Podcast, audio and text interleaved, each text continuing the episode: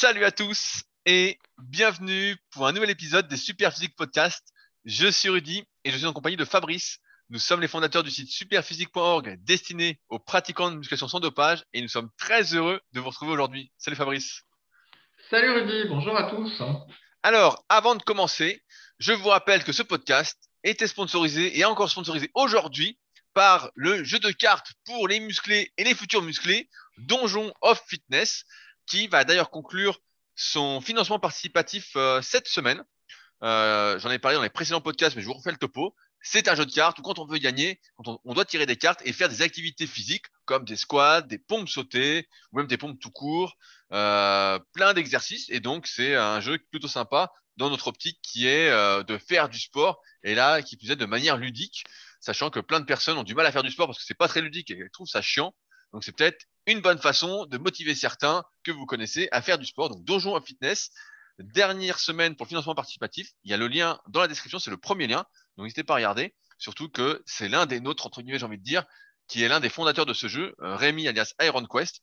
Et donc euh, on lui envoie plein d'ondes positives.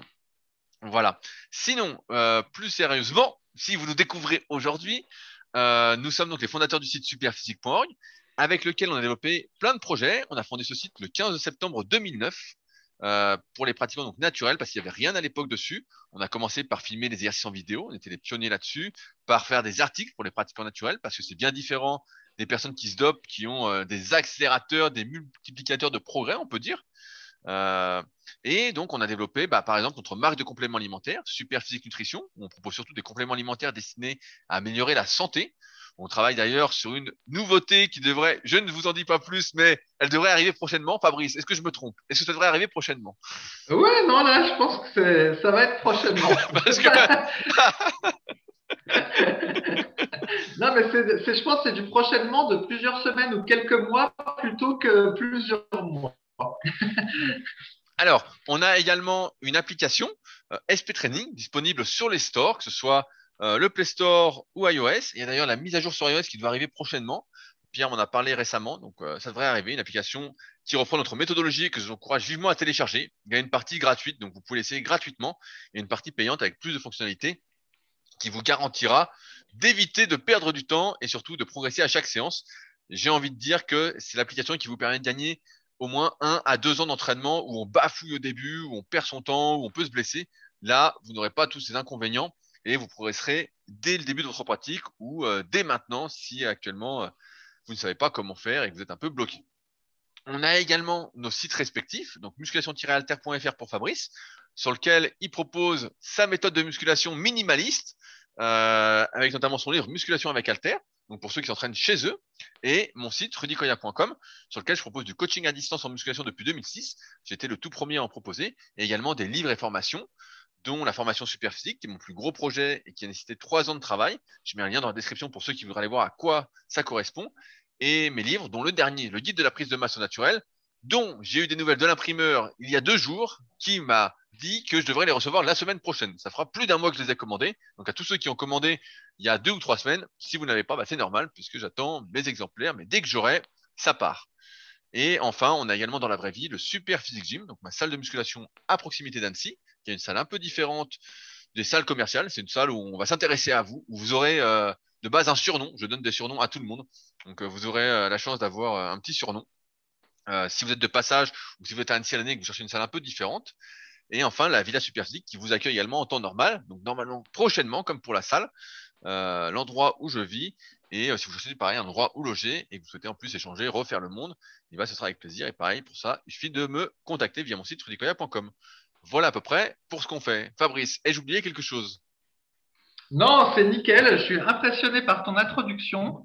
Euh, tu fais mieux que Philippe Risoli euh, en intro de la roue de la fortune. Donc, impressionnant, Rudy. On voit que tu as bossé. C'était c'était la roue de la fortune, c'était Philippe Risoli, je crois que c'était le juste prix et le millionnaire. Ah oui, c'est ça, c'était le juste prix que je voulais dire. Le juste prix, qui était une excellente émission. Et j'aimais bien beaucoup ce présentateur, Philippe Risoli. Et après, il avait fait euh, le je crois, il faisait aussi le millionnaire, si je dis pas de conneries. Et, et il y avait une scène culte qui est un peu bêtisier dans les trois frères qui était euh, exceptionnel. Bah, c'est pas lui qui présentait, mais euh, c'était des, des, jeux intéressants. On pouvait devenir millionnaire du jour au lendemain. à condition d'avoir les Bon. trois télés. Les trois télés, Fabrice. Sur ces entrefaits, c'est l'heure de mon pélogue. Tu sais ah, le pélogue. Attention, mais qu'est-ce qu'un pélogue, Fabrice?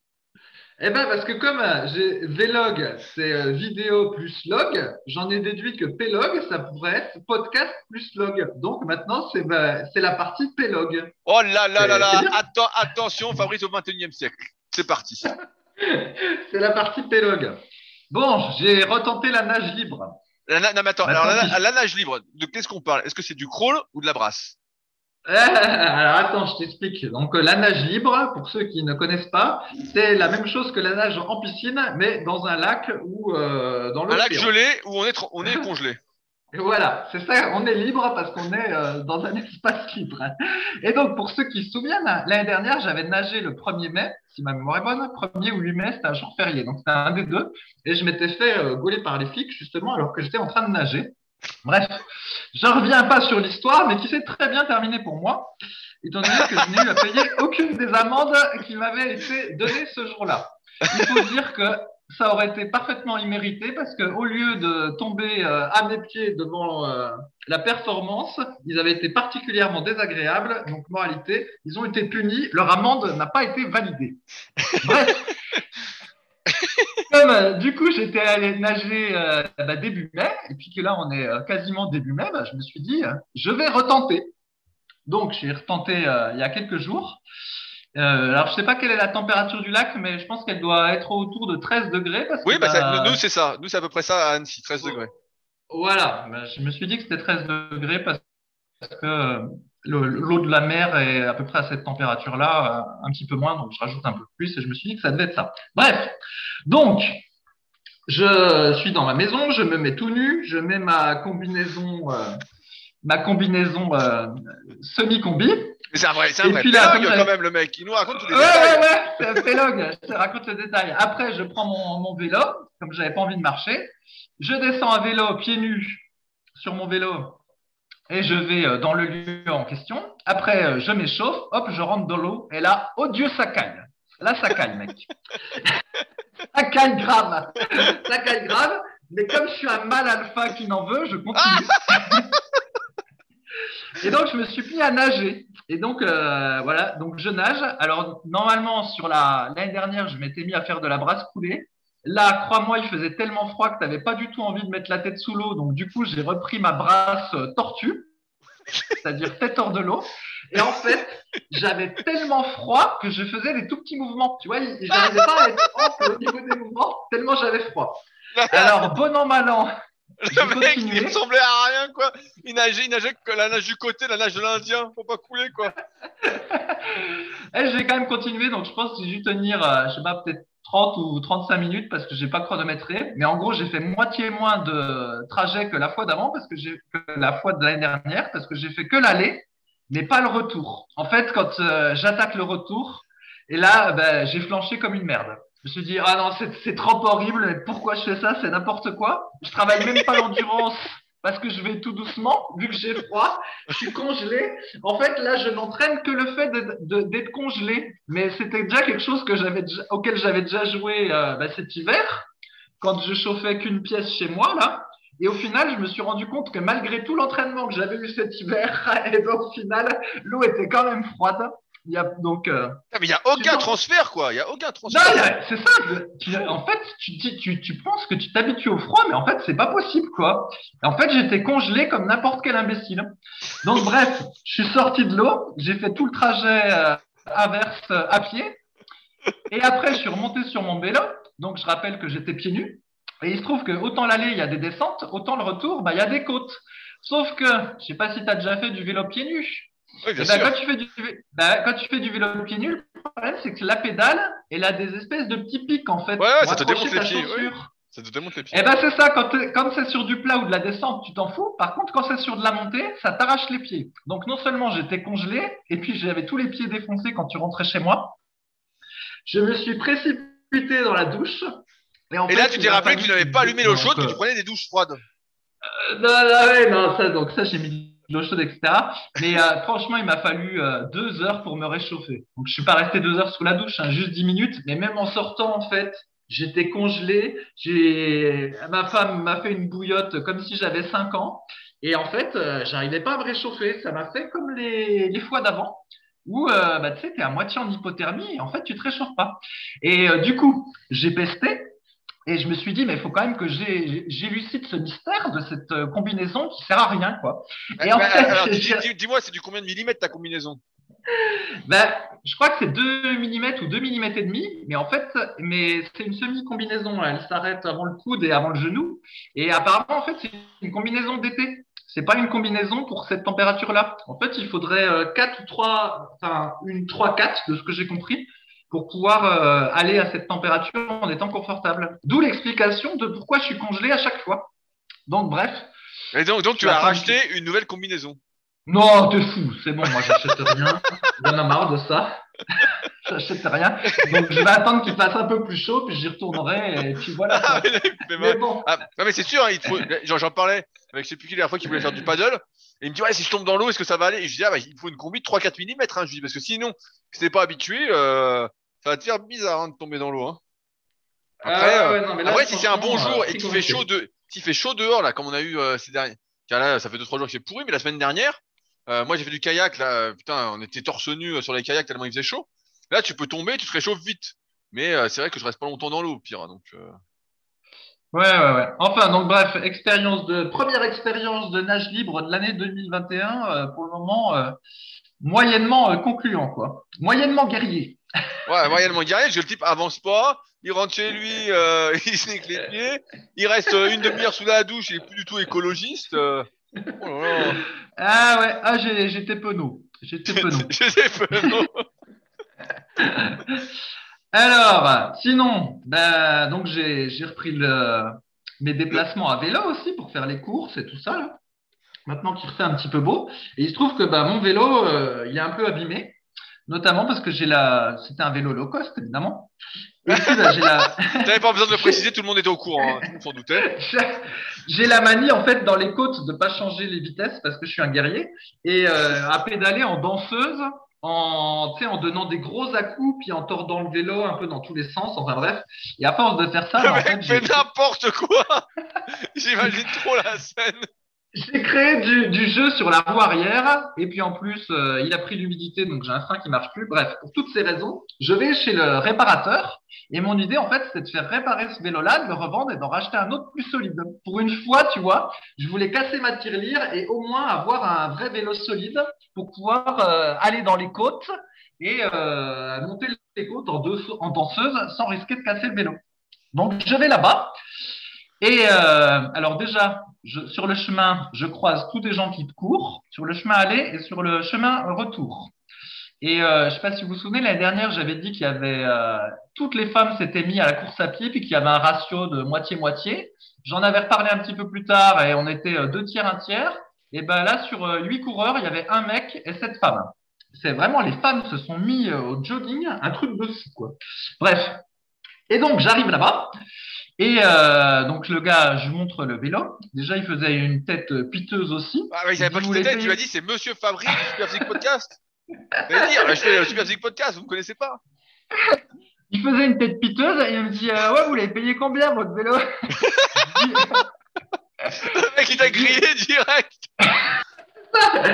En fait, je dis bah 170 balles il y a quelques années. Et alors du coup, pour pas passer pour un con, je dis bah sur le coup, ça me semble être une bonne affaire, mais j'ai l'impression qu'il n'était pas de très bonne qualité. Et il me dit euh, ah oui, en effet, il n'était pas de très bonne qualité. Effectivement, bah, le type a bien vu qu'il rouillait de partout, euh, la roue arrière, elle avait du jeu, bref, il n'y avait rien qu'à l'être. Mais bref, pour la Madoué, je lui dis ben je voudrais que vous me le ré- répariez un petit peu, mais moi mon intention c'est d'en acheter un autre. Et celui-là de le revendre. Et là, il me dit, bah ouais, bah le problème, euh, c'est que je peux pas vous vendre de vélo parce que je n'en ai pas. Et euh, donc, le type m'explique tout parce qu'il en avait gros sur la patate. Et en gros, la même merde qu'il y a sur les bancs de muscu, les poids de muscu à domicile, et ben c'est pareil pour le vélo. De la même façon que tout le monde s'est mis à la muscu à domicile, tout le monde s'est mis au vélo. Et même les vélos non électriques, en fait, eh ben, il y en a pas. Plus le, truc du canal de Suez où il y avait un bateau qui avait tout bloqué les approvisionnements, et ben, moralité, impossible d'acheter un vélo. Alors après, je me dis, bon, bah, puisqu'il n'a pas de vélo à vendre, il doit avoir plein de temps libre, il va pouvoir me faire ma petite préparation.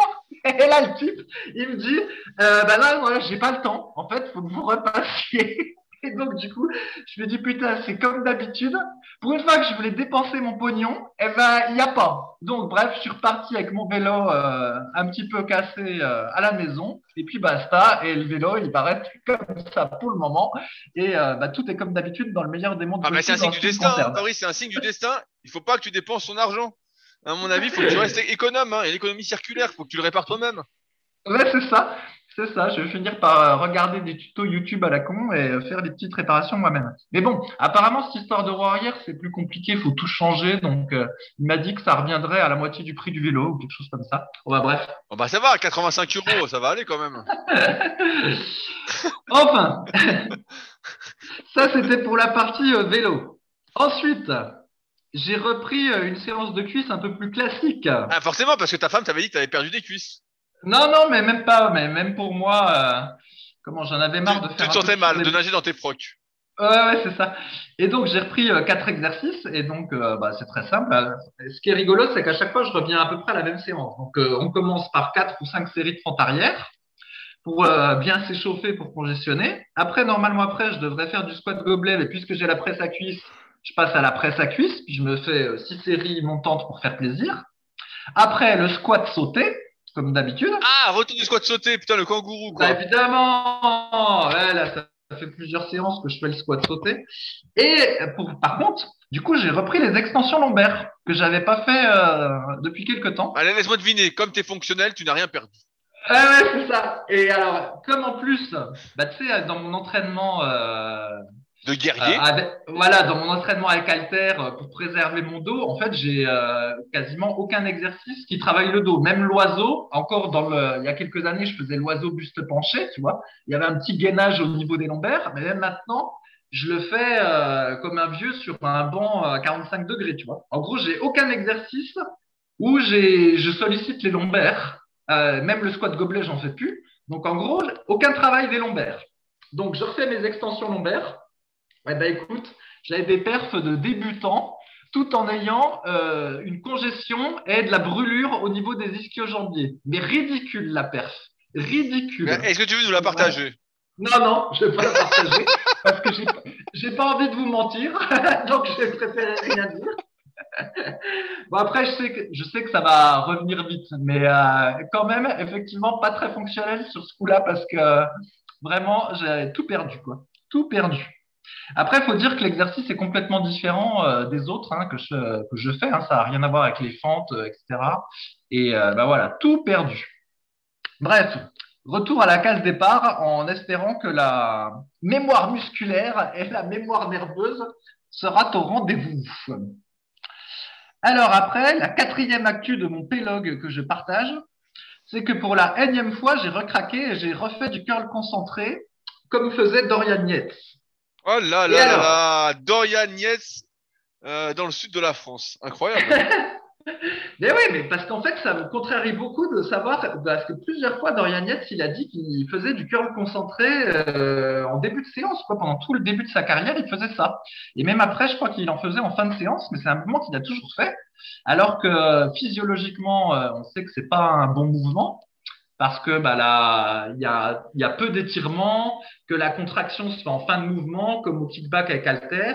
Et bref, normalement, il a que des inconvénients.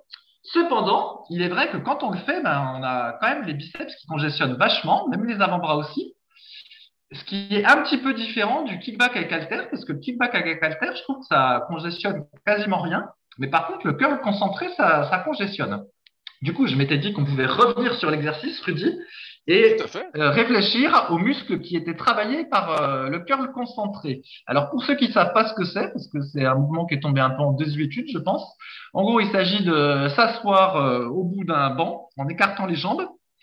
Et donc on va prendre un haltère avec un seul bras et on va poser son coude sur une de ses cuisses et en fait on va servir de sa cuisse comme d'un appui, comme d'un pupitre on va dire on se penche un peu en avant. Et pour éviter de solliciter le dos, parce que du coup on est un petit peu euh, tordu, donc ce serait très bête de solliciter le dos comme ça, avec son autre main, bah, on va poser son autre main sur la cuisse opposée, et du coup bah, on n'a pas de sollicitation du dos. On peut avoir le dos un petit peu courbé, entre guillemets, sans se faire mal. Et puis bah, voilà, on fait des curls comme ça. Et en théorie, Rudy, alors quels seraient les muscles travaillés? Bah, en théorie, ça ferait plus le brachial antérieur euh, que le biceps, parce que quand on a le bras en avant du corps, on donne ce qu'on appelle du mou au biceps. En fait, il est en position raccourcie au niveau de l'épaule, et donc, en théorie, encore une fois, il peut se contracter avec moins de force. Il est loin de sa longueur optimale, LO, dans les livres de physiologie.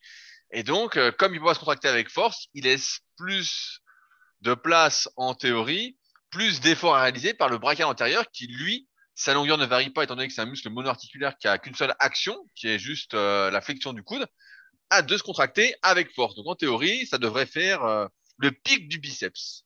Mais en théorie, voilà, c'est ça. Mais ce qui est très bizarre, bah, c'est qu'on a le, biceps. En tout cas, moi, j'ai le, biceps normal, le biceps brachial, qui congestionne pas mal. Et c'est ça qui est très étrange, en fait. Et du coup, je me demande si c'est pas l'orientation du bras, en fait, complètement sur le côté, qui fait que, au final, euh, bah, je sais pas, la la courte portion du biceps travaille ou la longue portion, du coup, euh, les- il y a quelque chose qui travaille. Mais en tout cas, il y a, c'est très étonnant, on a une grosse congestion sur cet exercice, plus que euh, ce qu'on pourrait penser euh, compte tenu des muscles qui travaillaient, tu vois. Donc, Ouais, ah bah, après, après c'est sûr que tu congestionnes à fond. Euh, de mémoire, je sais plus si j'ai une tentative d'hypothèse à partager, mais est-ce que tu as les biceps courts, Fabrice? Oui, oui. Alors, mon hypothèse est la suivante, euh, ou pas, elle sera va être dure à valider, mais c'est que comme la longueur optimale du muscle, c'est-à-dire la longueur dans laquelle il peut exprimer sa force et se contracter avec force, dépend de la longueur du muscle déjà de base, CF tome 1 et 2 de la, mé- la méthode superphysique sur la morphoanatomie. Si ton biceps est court, il est possible que finalement, en position de curl concentré, ton biceps ne soit pas si raccourci que ça et qu'il soit proche de sa longueur optimale puisque tu as le biceps court en fait. Donc, euh, t'as pas une, une vraie réduction de sa longueur. T'as qu'une faible réduction de sa longueur. Est-ce que tu vois ce que je veux dire? Ouais, ouais, je vois. Et, Et, d'autre et part, donc, dans ce, effectivement, dans ce cas-là, tu serais en Voilà. position un peu plus de force que moi qui ai les biceps vraiment longs et qui, quand je fais ça, bah, ça me le raccourcit vachement, quoi. Là, bah, c'est possible. Et ce qui est étonnant, c'est qu'en bas du mouvement, du coup, comme on peut se permettre de tendre le bras euh, un petit peu, pas jusqu'au bout évidemment, mais un petit peu quand même, parce que la, la manière dont on est positionné fait qu'il y a moins de risques qu'au curl pupitre classique. Et bah du coup, on a l'impression que le biceps est un petit peu étiré en bas du mouvement. Donc au final, euh, au final, voilà, à chaque fois que je le fais, je me dis c'est pas un mouvement si ridicule, mais après, au bout Et c'est parce qu'à séances, chaque fois, tu, à chaque fois, tu l'arrêtes. Pourquoi tu à Ouais, oui. C'est ça. Ben, ouais, pa- parce qu'au final, finalement, euh, ça marche pas. Mais peut-être que cette fois-ci, ça va marcher. ah bah, C'est sûr, au bout de- après 20 ans d'entraînement, ça va marcher d'un coup. Hein. Peut-être que cette fois-ci, ça va marcher. Mais je sais ce qu'il faut que je fasse, Rudy. Il faut que je fasse des répétitions forcées. C'est ça. Oui, il faut ça, que la tu, tu têtes de l'autre bras. Alors, la question que Ouais, je te pose, c'est combien tu as mis au curl concentré, justement? Ah non, non, moi, je donne pas les charges sur des exos comme ça. Moi, je me souviens d'une anecdote sur le curl concentré. C'était dans le guide pratique du bodybuilding. Je Ah c'est oui, moi, je l'ai. Moi, je l'ai, cette anecdote. Tu Allez, veux la raconter ou tu veux que je la Vas-y, vas-y, allez, ça te fait plaisir, vas-y. Ouais, ouais, bon, bah, ça, sans doute qu'on l'a déjà dit en plus, mais bon. C'est pas grave. Fait que de se répéter. Eh ben, en fait, c'est euh, c'est Jean Texier. C'est Jean Texier, en fait, qui, qui raconte qu'il entraînait ses biceps, euh, il se dépouillait sur ses biceps. Alors, je sais plus, il faisait. euh, Il faisait 20 séries. 20 séries, trois fois par semaine, Ah, voilà. Voilà, bah, voilà, il faisait 20 séries de biceps et euh, je crois qu'il avait genre 38, si ma mémoire est bonne. Ouais, C'est attends, ça, un, truc, un, 38? truc du, un truc du style. ouais, il avait 38, 39 de Voilà, 38-39, euh, voilà, sec, mais comme il était assez grand, il trouvait que ça rendait pas si impressionnant que ça. Et euh, un jour, il, rencontre un type, ou c'était un pote de sa salle, qui lui, en fait, travaillait les biceps en faisant euh, quatre ou cinq séries. C'était juste quatre ou cinq séries de curl concentré, je crois avec un petit haltère de 10 kilos ou quelque chose comme ça, en enchaînant les séries. Et le type avait réussi à avoir 37 de bras de mémoire, tu vas me corriger Rudy, en faisant ça. Et comme le type faisait, euh, je sais plus, 1m70 et il était beaucoup plus petit que Jean Texier, et ben Jean Texier était dégoûté parce qu'au final, les biceps de son pote paraissaient plus gros que les siens. Est-ce que c'est ça l'anecdote? C'est à peu près ça. Et en fait, en fait, le type faisait 1m65. Donc, c'était vraiment un petit Ah voilà. Et, et en fait, Jean Texier, donc en proportion, ça faisait moins gros. Et donc lui, il s'est dit, putain, mais en fait, c'est le curl concentré, l'exercice magique. C'est vraiment ça qu'il faut faire. Et donc, au lieu de se dire, bah, le gars, attends, il fait que 5 séries pour les biceps deux fois par semaine, le gars faisait ça en fin de séance, ça lui prenait euh, 10 minutes, quoi. Il s'est dit, ah bah, j'ai du curl concentré. Et donc, il est passé à 25 séries, trois fois par semaine. Et donc, il dit, bah, il a pas eu de biceps. Et c'est là qu'il a compris que finalement, il faisait la connerie de trop en faire. C'était pas le curl concentré forcément qui était en cause, mais c'est que lui, il en faisait beaucoup trop, quoi comparativement à son pote qui en plus devait être plus doué peut-être pour les bras Mais euh, ouais, ouais. euh, et c'est toujours le curl concentré, c'est l'exercice. Moi, quand j'étais gamin, quand je, les premières fois que je faisais des haltères, je faisais du curl concentré. Hein. Tu sais, t'es là, euh, t'as l'impression, euh, tu sais, c'est l'exercice que tu vois dans les films, car dans les films des années 90, euh, l'exercice qui était toujours fait, quoi. Ouais, ouais, ouais. Ben, moi, j'avais un pote quand j'étais au lycée, ben, celui qui m'a emmené à la muscu d'ailleurs, grâce à qui j'ai commencé. Lui, il faisait effectivement du, curl concentré et il avait euh, des bons biceps pour un, un ado, je crois qu'il devait avoir euh, 38. Et en fait, lui, il faisait du curl concentré triché, c'est que euh, il utilisait des poids assez lourds. De mémoire, je crois qu'un coup, il en avait fait à 18 kilos. Mais du coup, il déportait complètement son corps sur le côté et le curl concentré devenait un genre de curl pupitre. Tu vois, tu imagines Oui, oui, tout la fait. scène Ah ouais. Et donc, en fait, il se servait complètement de son dos et voilà, puis il trichait à mort. Et en fait, c'était assez efficace. Il avait des bons biceps, alors un peu rageant, quoi. Mais bon, voilà. Bon, alors, est-ce que tu vas te mettre à ce, euh, à ce curl concentré triché, finalement? Ah non, non, ça, le curl concentré triché, certainement pas. Mais euh, j'ai peut-être persisté pendant quelques séances pour voir si je suis traversé par, euh, je sais pas moi, l'aura de Dorian Yates et que pour moi aussi, euh, le curl concentré se met à fonctionner, sachant que Dorian Yates lui-même avait les biceps assez courts, hein, comme moi. Ouais, ouais, et puis bon, il a, euh, il a fini par s'en arracher un, et finalement, on peut pas dire que les biceps, c'était son point fort. Hein. Ouais, ouais, enfin, cela dit, l'arrachement de son biceps n'a rien à voir avec le curl concentré. Hmm. C'est à voir avec le, le Rowing Yates en en- supination, là. Voilà, le rowing Yates en supination, alors même qu'il avait les biceps courts, donc c'était pas ce qu'il fallait faire. Bon, et ben. Et voilà, Le pélog est fini, enfin! le, le pélog, euh, le est fini. Bon après, euh, j'avais peut-être, j'avais pensé à d'autres trucs, mais je les ai pas notés, donc du coup je les ai oubliés. Alors. Attaquons maintenant le véritable podcast. Donc dans celui-ci, on répond aux questions qui sont posées sur les forums Superphysique, qui sont les derniers forums de musculation du web. Et je sélectionne les questions euh, sans en parler à Fabrice auparavant, qui m'intéressent et euh, que je souhaite développer un peu plus euh, en détail. Donc cette semaine, on a eu une question qui est revenue plusieurs fois et donc je voulais qu'on la traite, même si on l'a déjà expliqué plein de fois, peut-être que vous nous découvrez aujourd'hui d'ailleurs qui est la pratique du squat et du soulevé de terre. Donc, je vais lire les, deux messages qu'on a eus qui sont différents. Le premier message, c'est de Palama, 1221, qui dit Bonjour, je fais de la musculation depuis janvier, après l'achat de matériel. Dans ma séance, je fais du squat et du soulevé de terre jambes tendues. Euh, je fais mes exercices en face du- d'un miroir et il me semble avoir une bonne exécution. Et pourtant, entre les séries, je ressens une faible douleur tout en bas du dos et c'est un peu plus fort du côté droit. Après la séance, je ne sens plus grand chose, mais le lendemain, j'ai de nouveau cette douleur dans le bas du dos. C'est assez faible. Cela pourrait me faire penser à une courbature, mais je ne sais pas. Je ne la sens pas debout, seulement assis ou quand je me baisse. Qu'en pensez-vous? Est-ce normal? Ou dois-je songer à arrêter un exercice ou deux, ou voire même les deux? Et d'après vous, par quoi les remplacer? Et on a eu une autre question, dans une autre rubrique sur le forum, ça c'est dans la rubrique blessure, et là maintenant dans la rubrique entraînement, de Giovanni42 qui dit Salut à tous, demain je vais effectuer mes premières séries de soulevé de terre et je me filmerai pour voir à quoi je ressemble quand j'en fais. Je me demandais si le soulevé de terre classique conviendrait dans le cadre d'un programme full body pour remplacer du squat à la barre. J'ai lu un article disant tout le monde n'a pas la carrure pour encaisser cela pendant des années, en parlant de faire du soulevé de terre. Que cela signifie pour vous Une blessure grave arrivera-t-il un jour ou l'autre obligatoirement avec cet exercice? Si je pratique l'exercice une ou deux fois par semaine, cela va-t-il être dangereux? Si j'exécute le mouvement correctement? Merci de votre réponse. Donc on voit que la problématique de la pratique du squat et du soulevé de terre en regard des avantages et inconvénients est une question qui revient souvent. Euh, Fabrice, je te laisse commencer sur ce sujet-là qui t'inspire particulièrement. Ouais, bah, je pense que ça revient parce que les gens s'entraînent à domicile, donc du coup, euh, comme ils n'ont pas forcément le matériel euh, qui va bien, et ben, bah, ils se sont remis à faire du squat et du soulevé de terre comme on, comme on faisait euh, dans le temps. Alors, je vais commencer par le premier, celui qui dit qu'il a des douleurs à la fin de sa séance et le lendemain. Et ben, pou- euh, on voit tout à fait ce que c'est. Ça pourrait être un petit début de sciatique. Donc après, il y a plein de raisons. Soit qu'il exécute euh, mal le, mouvement, et en fait, euh, on s'aperçoit que c'est très facile de mal exécuter le soulevé de terre ou le squat, même si on croit bien le faire, parce que bah, il faut placer son dos correctement et euh, pour avoir la, mo- la bonne mobilité pour. En général, au squat, le, ce qui se passe, c'est qu'on euh, quand on descend suffisamment bas, eh ben, on peut avoir le bas du dos qui s'arrondit, et puis bah, là, ça place une pression euh, énorme sur les disques vertébraux, et euh, ben, ça, c'est pas bon.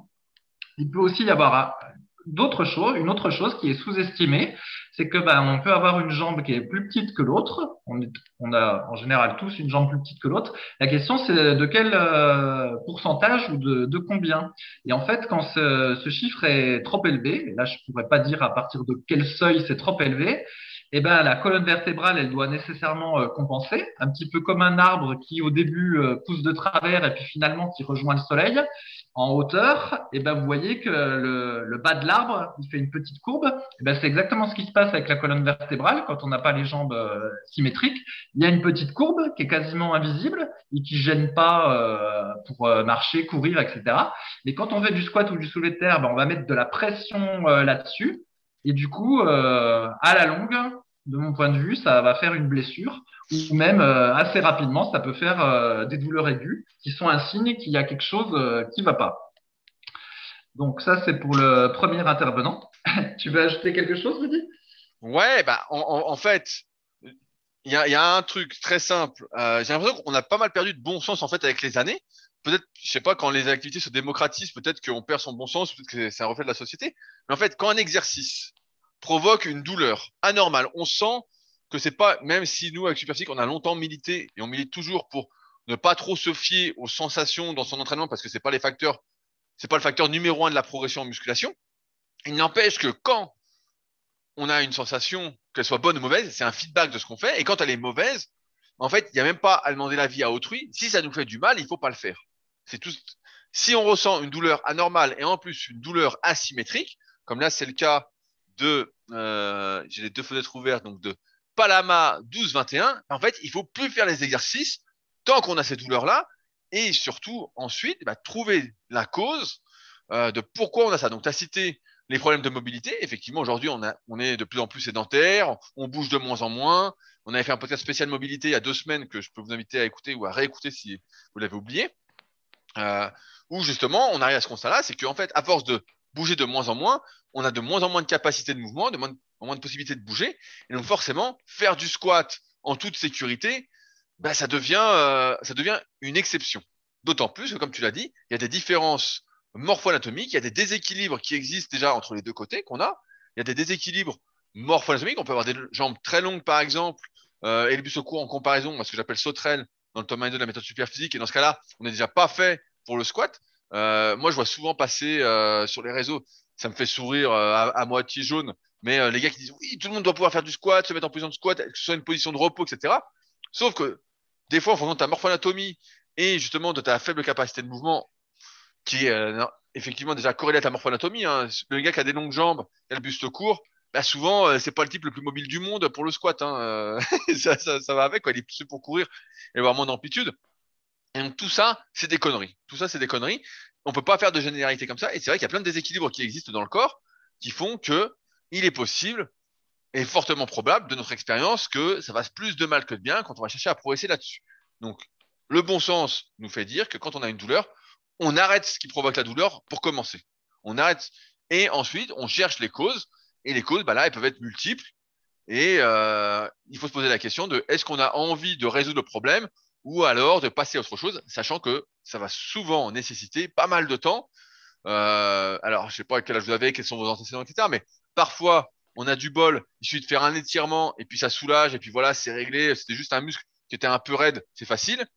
Et plus souvent, ce qui se passe, c'est qu'il y a un déséquilibre beaucoup plus profond, des compensations qui sont mises en place un peu partout. Et pour régler ça, ça va nécessiter du travail quotidien pendant peut-être des semaines ou des mois, plusieurs dizaines de minutes, et là, il faut avoir le temps. Et quand on n'a que trois fois une heure ou quatre fois une heure pour s'entraîner par semaine, ben là, euh, on peut pas tout faire. Et donc, notre conseil souvent, c'est de dire, si quelque chose vous fait mal, c'est encore une fois que du bon sens, ne le faites pas. Ne le faites pas. Et si vraiment ça vous tient à cœur de faire du squat, voilà, j'adore le squat, je veux en faire, c'est mon truc, etc. Dans ce cas-là, il faut accepter peut-être de faire moins d'exercices pour passer plus de temps à travailler euh, sa flexibilité, sa mobilité et à vraiment trouver euh, le mouvement, tout en sachant encore une fois, on va en parler un peu après, je pense, que quand on met de la pression sur son dos, c'est pas anodin. Il y a le vieillissement qui se passe. Et euh, moi, je vois beaucoup de jeunes, pareil, sur les réseaux, qui disent oui, la mobilité, vous allez voir, on peut faire du squat à 80 ans. Ouais, ouais, ouais. Ça, c'est la théorie. Vous, verrez avec les années, si vous êtes jeune, vous verrez avec les années, à force de pratiquer, que justement, ça fait pas. Euh, le vieillissement fait son effet. On se tasse rien qu'avec l'effet de la gravité. Donc à se mettre 100 kg, 200 kg sur le dos pour certains ou plus, bah, ça peut pas bien finir. Donc si un truc fait plus de mal que de bien, déjà on le sent comme ça, sans parler d'usure, il faut pas le faire. Et il faut, bah, comme j'ai dit, soit trouver les solutions, soit changer d'exercice pour que ça aille entre guillemets mieux, parce que le but de base de l'entraînement, c'est quand même de se faire du bien et de se faire plaisir. Et si ça fait pas plaisir, c'est on fait pas du bien, ça fait plus de mal que de bien, bah on sait comment ça finit, c'est qu'on finit par arrêter la muscu. Et euh, bon, bah, ça, dans ce cas-là, euh, on ne verra jamais euh, super fonctionnel visuellement.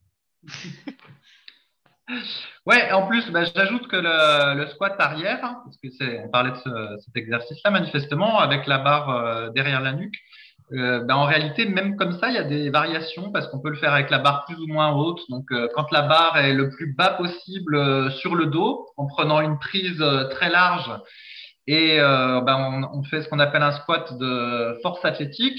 Donc, ce type de squat, c'est plutôt les les hanches qui vont partir en arrière et le je sais pas comment dire, le, le dos qui va se baisser. Ouais, il y a, il y a plus penché, ouais. on va plus pencher le dos en avant.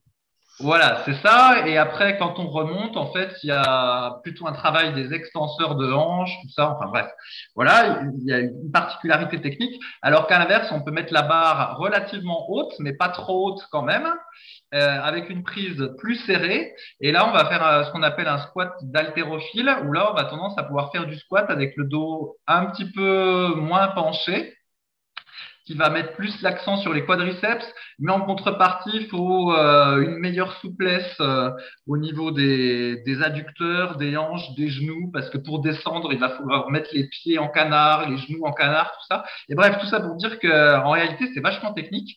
Et c'est vrai que moi, j'ai appris le squat un peu de manière euh, autodidacte, on va dire.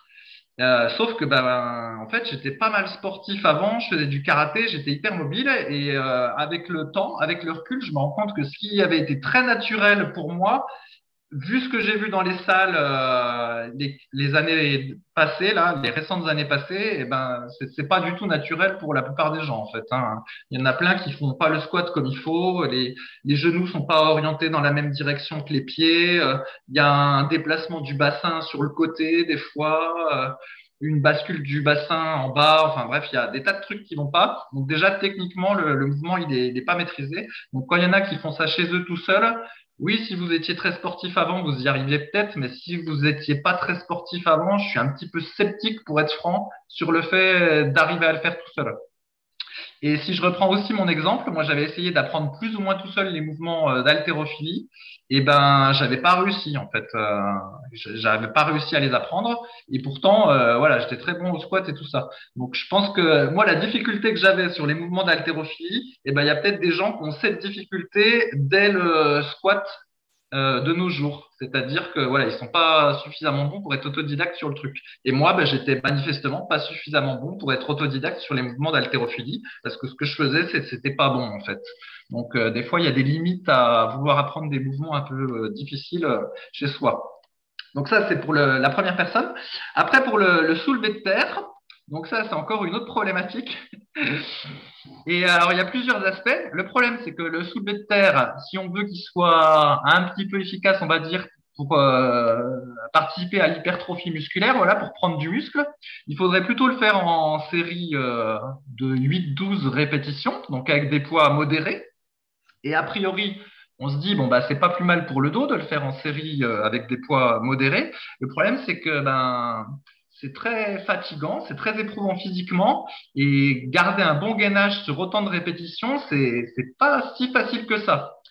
Et à l'inverse, quand on va faire des séries euh, plutôt courtes, par exemple des séries de 3, 4, 5 répétitions au soulevé de terre, là comme la série est courte, on peut bien se concentrer et euh, euh, on va dire essayer de garder le meilleur gainage possible sans être fatigué. Mais comme la série est courte, on prend plus lourd donc au final, euh, ce qu'on gagne euh, d'un côté positif, on le perd de l'autre. Et puis par ailleurs, du coup, le mouvement devient hyper nerveux et il n'a pas trop d'intérêt du point de vue de l'hypertrophie musculaire. Ce qui fait que déjà sur le squat, on est un petit peu réservé, mais moi pour le soulevé de terre, dans un optique de muscu, je trouve que c'est vraiment un exercice qui est complètement inutile en fait. Je, je n'arrive pas à voir comment on peut l'intégrer à un programme d'entraînement quoi. Parce qu'en série modérée, on va facilement perdre son gainage et en série courte, euh, il sert à rien pour l'hypertrophie. Donc pour moi, c'est pas un exo euh, intéressant en fait le soulevé de terre. Bon, et donc euh, on fait pas de soulevé de terre alors? Eh ben moi, la, la, seule version de soulevé de terre que je recommande, donc parce qu'il y a le soulevé de terre classique, il y a le sumo, mais bon, le sumo, c'est un petit peu mieux selon euh, si vous avez une morphologie qui est plus adaptée pour le squat. A priori, vous préférerez faire du soulevé de terre sumo, mais il va conserver la plupart de ses inconvénients. Donc moi, la seule version que je recommande, c'est du soulevé de terre jambes tendues. Quand je dis jambes tendues, c'est très légèrement fléchi et en série euh, légère pour la voilà pour la mobilité et l'étirement. Et seulement si vous n'avez pas accès à un extension, à un banc à lombaire.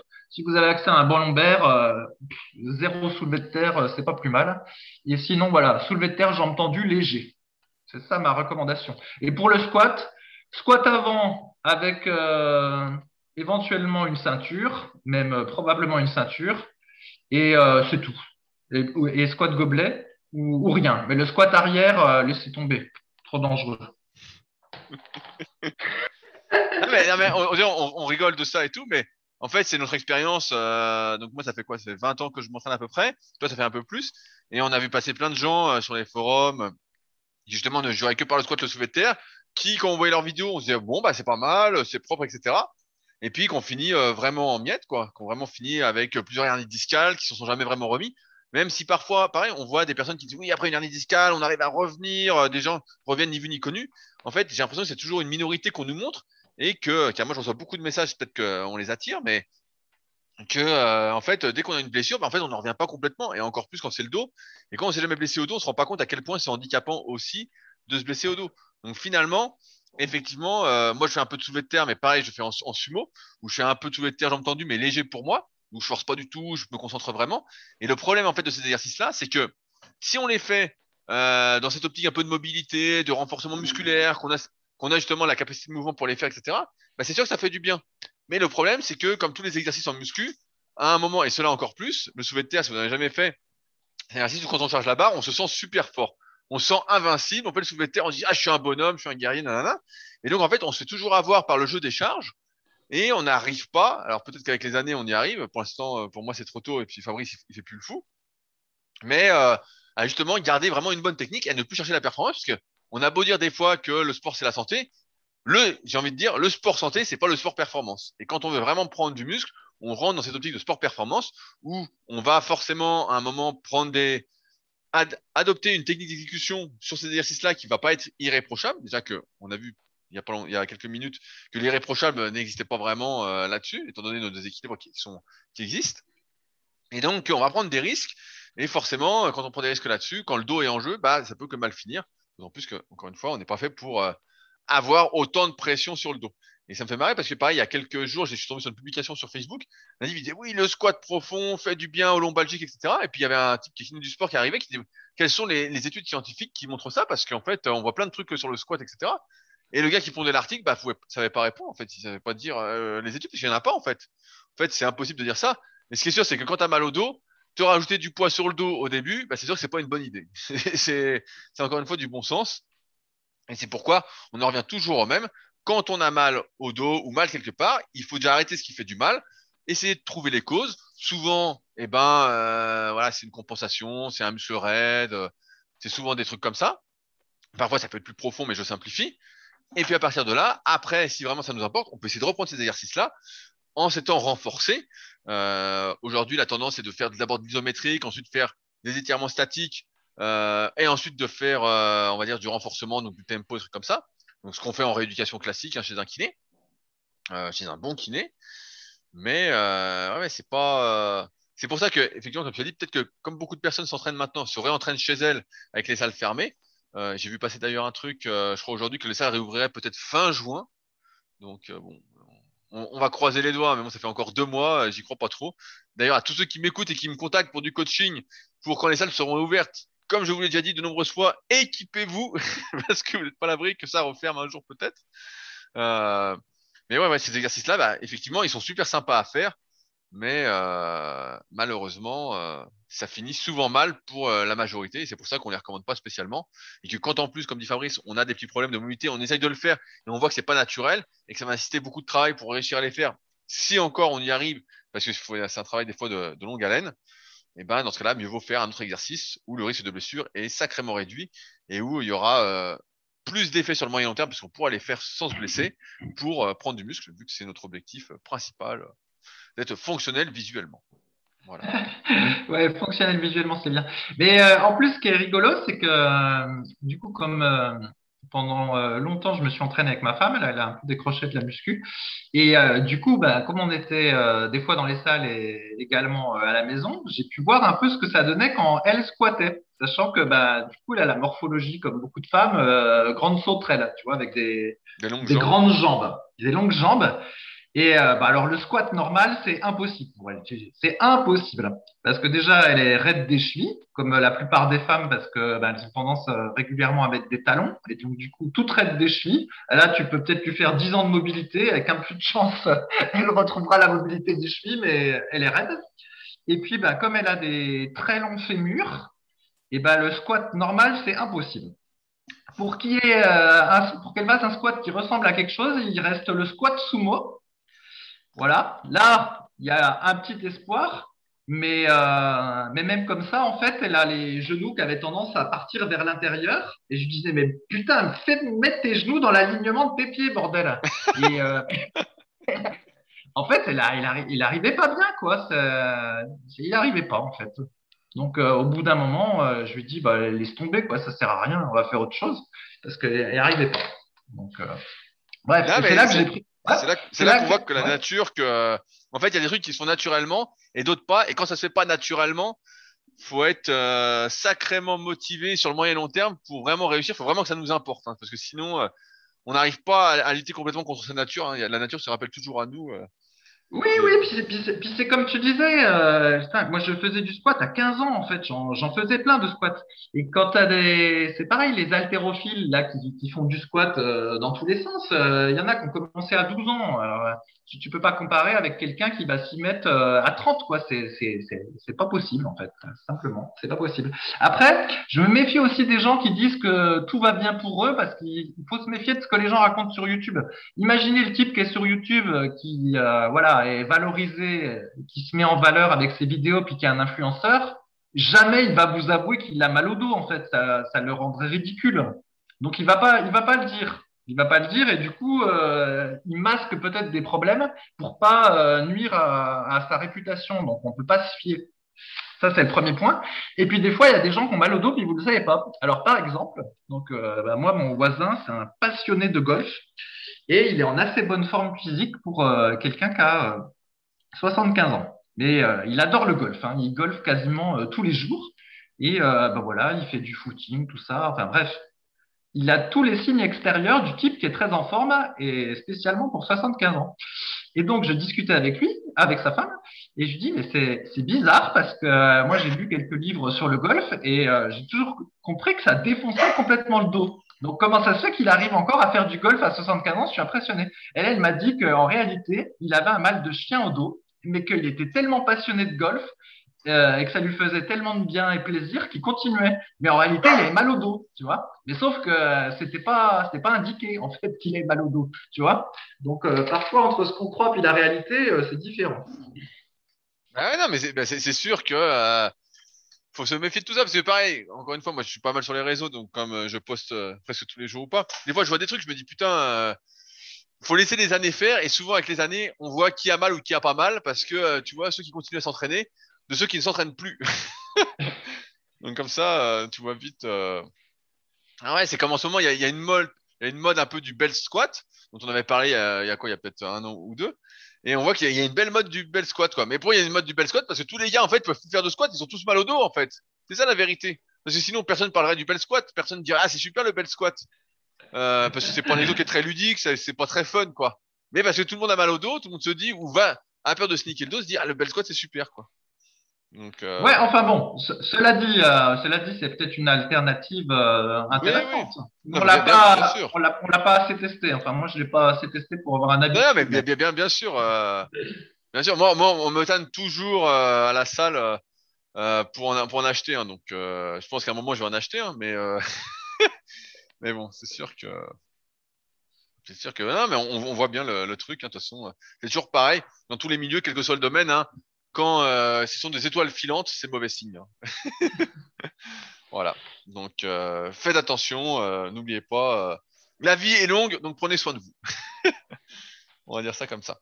alors, je voulais répondre à une autre question de Touane Battu qui nous dit Bonjour, ce matin, à côté de moi à la salle, un type faisait des élévations latérales avec une position des mains modifiée.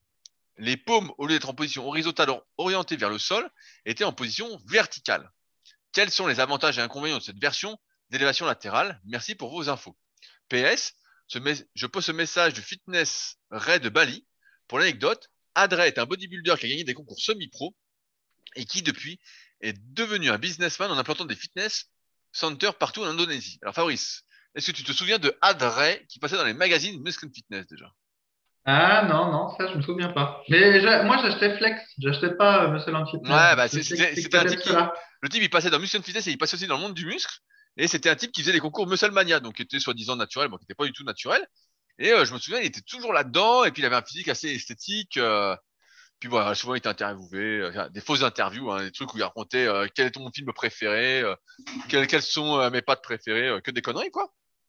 Et donc j'ai trouvé, trouvé que c'était sympa comme je me rappelle parce que c'est dans les bouquins, moi je pense, ça me rappelle, ça doit être du 2002, du 2003, c'est vraiment très très vieux.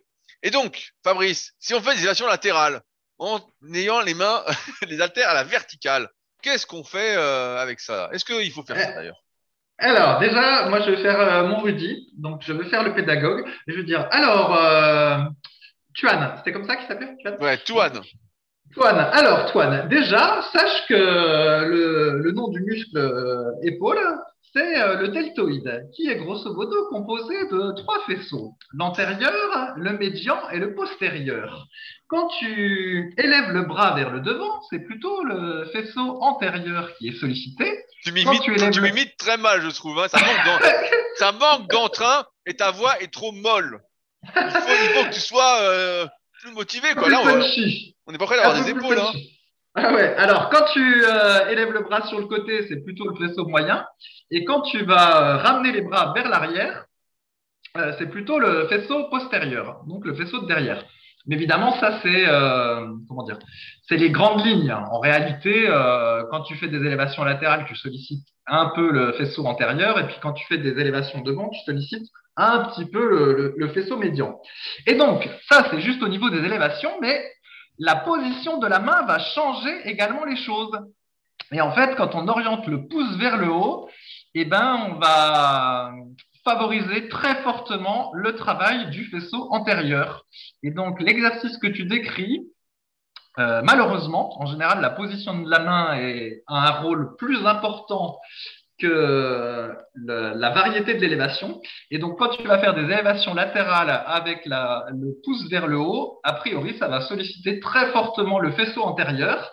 Et donc, c'est pour ça que l'exercice a assez peu d'intérêt et n'est pratiqué par personne.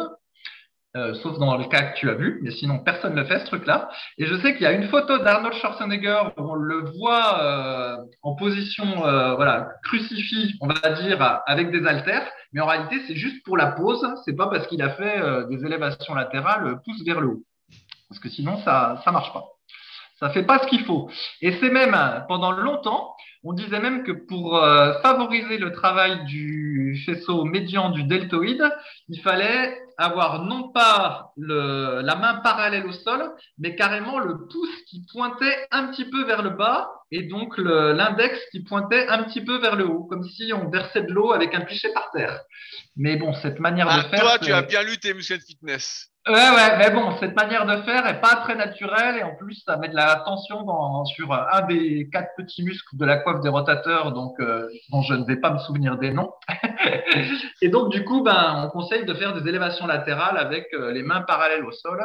Et ça, c'est le meilleur moyen, euh, voilà, de développer le faisceau médian et euh, d'augmenter sa carrure euh, de face si on n'a pas de grandes clavicules comme moi. Moi, j'ai des grandes clavicules, donc en fait, euh, pour une fois, j'ai de la chance. Si je veux, je fais pas du tout d'élévation latérale, et en fait, je vais paraître plus balèze, habillé, enfin plus large, habillé que quelqu'un qui aura fait plein d'élévation latérale et qui sera étroit comme Rudy. Pour un coup, j'ai de la chance. tu n'as aucun mérite. On le savait déjà. Ouais, ouais. Là, aucun, pas mérite. aucun mérite. Sur la carrure, là, j'avoue, j'ai pas de mérite. Non, non, mais euh, je veux juste préciser deux, deux, trois petits trucs. Euh, la première, c'est sur les deltoïdes. En, fait, ce qu'il faut savoir, c'est que euh, les deltoïdes sont un muscle qu'on appelle multipéné, c'est-à-dire en fait que, par exemple, sur le faisceau moyen là qu'on cherche à recruter, en fait, il y a plein de petits faisceaux différents. Donc, quand on fait des élévations latérales en élevant bien latéralement, on cible une partie de ces faisceaux. Donc, rappelez-vous, euh, quand on fait un exercice, que ce soit d'isolation ou polyarticulaire, il y a toujours une compétition entre les différents faisceaux d'un muscle qui va participer et entre les différents muscles qui vont participer. Et là, on peut dire que lorsqu'on élève latéralement dans la technique exemplaire que Fabrice vient de décrire, ben on va solliciter une partie plus spécifique du deltoïde moyen. Si on lève un peu plus devant, toujours en restant latéral, et ben ça va être plus, en théorie, plus les faisceaux euh, du deltoïde moyen qui sont un peu devant. Et si on se penche légèrement en avant, ça va plus ceux qui sont derrière. Donc, faut bien avoir ce truc-là en tête si vraiment on veut chipoter et qu'on veut les épaules les plus euh, développées possibles. Parce que parfois, on a pu voir euh, chez certains, ça me fait penser, euh, Jordan, si tu m'écoutes, c'est pour toi, que certains, des fois, ont un trou entre le faisceau moyen et le faisceau postérieur. Alors, des fois, c'est une histoire d'insertion, mais parfois, c'est juste que on n'a pas vraiment sollicité cette portion du deltoïde moyen. Donc, des fois, il y a des portions au sein des portions, notamment dans les muscles qui sont multipénés, comme on dit. Et donc, c'est pas le cas de beaucoup de muscles, mais en tout cas, c'est le cas euh, du faisceau moyen. Après, faut se méfier encore une fois de ce qu'on peut voir. Euh, là, c'est dans les magazines à l'époque, donc Fabrice citait Arnold, et pareil avec les vidéos YouTube ou les photos sur les réseaux, parce que parfois, il y a une photo qui est faite ou un exercice qui est montré pour l'exotisme en fait. Quand on est là en, en train de faire un truc exotique, bah forcément, ça sort de la norme, c'est pour l'esthétique de la photo ou de la vidéo, et ça n'a rien à voir avec l'entraînement pour progresser. Malheureusement, on aimerait peut-être que ce soit différent, mais il n'y a pas grand-chose qui évolue en muscu depuis maintenant des années, voire des dizaines d'années. Peut-être depuis des dizaines d'années, mais depuis des années, ça n'évolue plus trop. Il n'y a pas d'exercice euh, exceptionnel qu'on va découvrir demain. Euh, et c'est pourquoi, encore une fois, il faut rester assez basique dans son choix d'exercice et éviter de partir euh, dans des exercices, euh, on va dire comme là, élévation latérale avec les, les mains, les haltères vertic verticaux. Parce que ça, encore une fois, c'est des trucs qui vont vous faire beaucoup moins progresser, sachant qu'encore une fois, on a un temps limité. Donc, autant se concentrer sur les basiques, qui là, l'élévation latérale, c'est un basique qui convient pratiquement à tous, à moins d'avoir des pathologies de la coiffe des rotateurs ou euh, un manque de mobilité. euh, Enfin bon, là, on peut aller loin dans, le truc.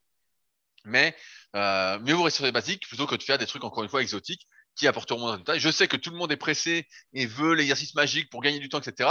Et souvent, ce qui apparaît, ce qui nous semble magique, c'est ce qui n'est pas magique. Donc, et la base marche super bien. Donc, euh, restez sur des trucs un peu basiques et évitez de vous faire avoir euh, par une belle photo ou une belle vidéo ou parce qu'un type qui est euh, archidopé et énorme fait l'exercice et ça a l'air de lui convenir. Souvent, ça lui convient parce que le type est archidopé et comme on l'a montré dans le guide de la musculation naturelle, avec des études à l'appui, et ben euh, les produits dopants font prendre du muscle même sans s'entraîner. Donc, quand on s'entraîne, même n'importe comment, on prend beaucoup plus de muscle que naturellement. Donc, prudence. Ouais, ben comme tu dis, il faut se méfier des photos. Mais bon, après, là, comme maintenant tout est en vidéo, euh, c'est encore différent. Mais je me souviens justement qu'il y avait une photo célèbre où Nasser El Sotbati euh, faisait du curl concentré parce que ça faisait très beau sur la photo, alors qu'en réalité, bah, il n'en faisait pas, quoi. Mais bon, c'était, c'était pour la photo. Après, pour les élévations latérales, je sais pas si tu as déjà vu ça faire ou si tu te souviens. Mais il y avait une manière de les faire pour essayer de solliciter au maximum euh, toutes les petites parties du, de la, de la portion euh, médiane, comme tu viens de le dire, où tu démarrais avec les haltères euh, face à toi, on va dire, euh, devant toi, hein, comme si Oui, oui, je, pénis. je Voilà. crois voir, je crois voir ce que tu veux dire. Après, tu fais ton élévation latérale. Ensuite, la, deux- le- la deuxième élévation latérale, tu l'as fait avec les haltères qui sont cette fois-ci sur les côtés de tes cuisses. Et ensuite, ta troisième élévation latérale, tu l'as fait, mais cette fois-ci, les haltères, tu les as ramenés euh, plutôt à l'arrière de tes fesses, on va dire. Et en gros, tu fais toutes tes reps euh, où, tu varies chaque série. Mais l'idée, c'est de pas toujours, c'était de pas toujours les faire avec les haltères sur le côté des cuisses, en fait. Et ben, l'idée, c'était d'arriver à solliciter toutes les portions. Mais bon. Voilà, je sais pas si c'est très efficace de, de faire comme ça. Avec le temps, les, les gens euh, préfèrent faire à la, à la poulie. Et avec la poulie, c'est beaucoup plus facile, en fait, de, comment dire, de, de cibler ou de, de cibler chaque petite portion, alors qu'avec les haltères, c'est un petit peu plus euh, compliqué. Mais voilà. Ouais, C'était à ça que tu pensais? C'était à ce truc-là où... Ouais, ouais, c'est à ce truc-là. euh, truc un peu exotique qu'on voyait. Euh. Ouais, ouais, bah en fait, il y en avait qui faisaient euh, comme ça. Le truc hardcore, c'était tu, tu mettais des poids très lourds aux élévations latérales, tu te penchais un petit peu en avant, tu mettais tes mains plutôt de, devant toi, sur le devant des cuisses, et après, paf tu, tu partais un petit peu vers l'arrière, tu pliais tes bras, et hop, tu faisais ton élévation latérale, et ensuite, tu recommençais euh, comme ça au départ. Et ça te permettait de doubler tes poids aux élévations latérales en faisant cette technique. Ah, ça, c'est un truc qui t'aurait plu, à mon avis. Mais ouais, ça c'est. Tu, tu, vois, tu, tu, saisis bien la scène Je sais pas si ça se sent encore. Oui, euh, je, je, vois très bien la scène, mais. Euh, en gros, des, des élévations latérales méga trichées. Mais le pire, c'est que j'ai déjà vu faire ça en salle et avec des mecs qui, arrivaient à choper des, grosses épaules en faisant ça. Alors après, au niveau de la longévité des épaules, je ne sais pas ce que ça donne, mais finalement, c'était euh, assez efficace en fait, parce que ça revenait à, faire de la bonne ou mauvaise triche selon. Et on sait que la tricher, ça peut être assez efficace. Comme moi, quand je faisais du curl barrosé de tricher, avec un certain succès, sauf pour mon bas du dos. Non, mais c'est sûr, bah, l'élévation latérale, c'est un des mouvements qui est le plus triché. Hein. Je me souviens, ça me rappelle une vidéo de, de Denis James, donc qui était professionnel du bodybuilding dans les années 2000, son DVD Titan de, de Muscle Time, où dedans il fait des élévations latérales, et tu te demandes s'il fait des élévations latérales ou s'il fait en fait du rowing euh, menton avec halter, quoi. À la fin, tu, tu, sais, tu, sais, pas trop ce qu'il fait, mais en tout cas, le mec gonfle à vue d'œil. Le mec en dévariant, tu dis putain, ça gonfle, à, chaque crêpe, ça gonfle. putain, euh, et puis toi, t'essayes, tu dis merde, euh, il se passe rien. Tu vois, je suis en train de mimer le mouvement, je dis putain, il, il se passe ce que dalle, quoi. c'est parce que tu l'as pas fait assez, Rudy. Bref, et donc nous, bah, par la suite, on préconise plutôt de faire des élévations latérales euh, avec la main sur le côté et en série plutôt longue et, bras euh, relativement tendus. Parce qu'on s'est rendu compte que pour l'intégrité de l'épaule, c'était euh, ce qu'il y avait de mieux et puis que c'était relativement efficace par rapport à la version méga trichée. Ah de, faire comme ça. Voilà. C'est sûr que c'est sûr que c'est mieux euh, en, en, théorie et en pratique que de faire euh, le zouave à danser euh, comme un con. Mais bon. Ouais, ouais. Ah, après, c'est difficile aussi psychologiquement pour beaucoup, mais ça devrait pas l'être. Hein, mais parce que souvent, quand on débute la muscu ou qu'on se met des buts, on veut mettre des poids lourds. Donc, on veut mettre des poids lourds, des poids lourds, des poids lourds. Et donc, c'est difficile de mettre 3, 4 ou 5 kilos de version latérale bras tendu, alors que c'est le poids que devrait mettre n'importe quel débutant pour commencer. Après, euh, souvent en salle, bah, maintenant j'ai ma salle, donc, euh, mais je me souviens qu'à l'époque, des fois dans des salles, les poids commençaient déjà à 6 kilos et tu n'avais rien en dessous de 6. Donc là, pour les actions latérales, tu étais un peu fourré, quoi.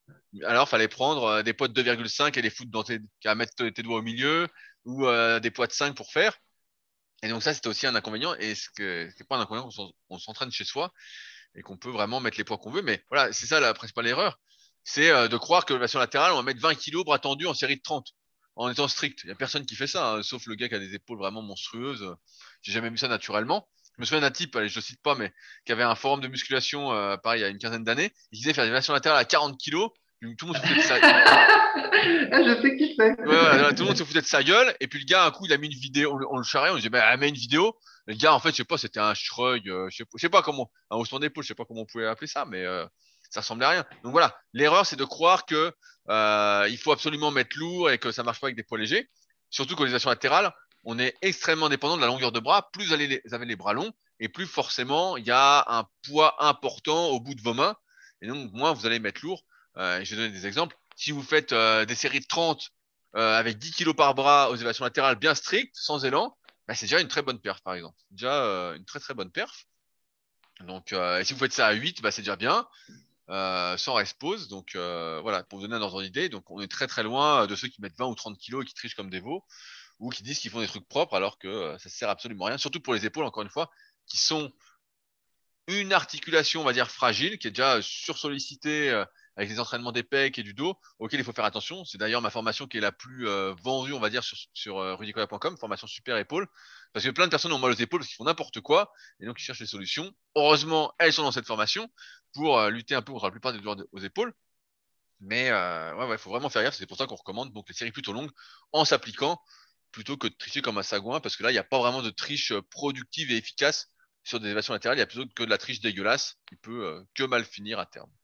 Ouais, quand tu m'avais dit que c'était ta formation super d'épaule qui se vendait le plus, j'étais fort étonné, tu vois, parce que j'aurais pensé que c'était super pec, moi, pour avoir des gros pecs. Je me suis dit, tiens, il y a autant de monde que ça qui veut des grosses épaules, c'est très curieux. Non, non, en fait, non, ils, ils, achètent parce qu'ils sont blessés. Exactement, parce que dans chaque formation, il y a une partie un peu, euh, anti-blessure et guérison des blessures. Et j'ai encore eu un, témoignage cette semaine euh, sur cette formation-là, euh, épaule, d'un type qui disait, bah voilà, euh, nickel et tout, je vais appliquer, j'ai bien compris. Donc, non, non, bah, en fait, c'est ça, c'est, c'est souvent aux épaules qu'on a mal. On a moins mal au coude, au poignet en général qu'aux épaules. et pareil, on a plus mal au bas du dos en général qu'aux chevilles. Donc, oui, bah la, muscu, c'est très simple. Hein. C'est pas compliqué. Soit euh, tu te la joues mal alpha et tu fais du squat, du soulevé de terre et du rowing buste penché et puis bah, t'auras mal au dos. Soit tu te la joues mal alpha puis tu bourrines au développé couché puis au développé militaire et puis t'auras mal aux épaules. en gros, la muscu, c'est ça. C'est bas du dos et épaules. bon, en gros, si t'es un mal alpha, c'est mauvais signe pour la muscu. Mets plutôt ta petite combinaison et va nager dans le lac. Ouais. Non, mais c'est vrai que la muscu, c'est ça. Hein. C'est euh, bas du dos ou épaule. Voilà. Essentiellement. essentiellement. Voilà, essentiellement. Et bah voilà pour aujourd'hui. On va s'arrêter là. On est déjà un peu plus d'une heure. On espère, comme d'habitude, que vous avez passé un agréable moment en notre compagnie. Si vous avez des questions, n'hésitez pas à les poser sur les forums Superphysique. Tous les liens sont dans la description de tout ce dont on a parlé aujourd'hui dans cet épisode.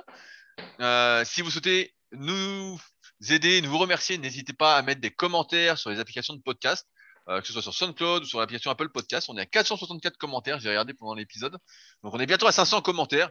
Je pense que ça sert pas à grand chose, mais en tout cas, ça fait toujours plaisir de lire euh, vos commentaires encourageants, positifs, ça donne des bonnes ondes. Et euh, si jamais vous souhaitez aller plus loin avec nos conseils, encore une fois, tout se trouve sur superphysique.org. Sur ce donc, et ben on se retrouve la semaine prochaine pour un nouvel épisode dans la bonne humeur. En attendant, bon entraînement à tous. Salut. Allez, salut à la semaine prochaine et bonne triche au curl concentré.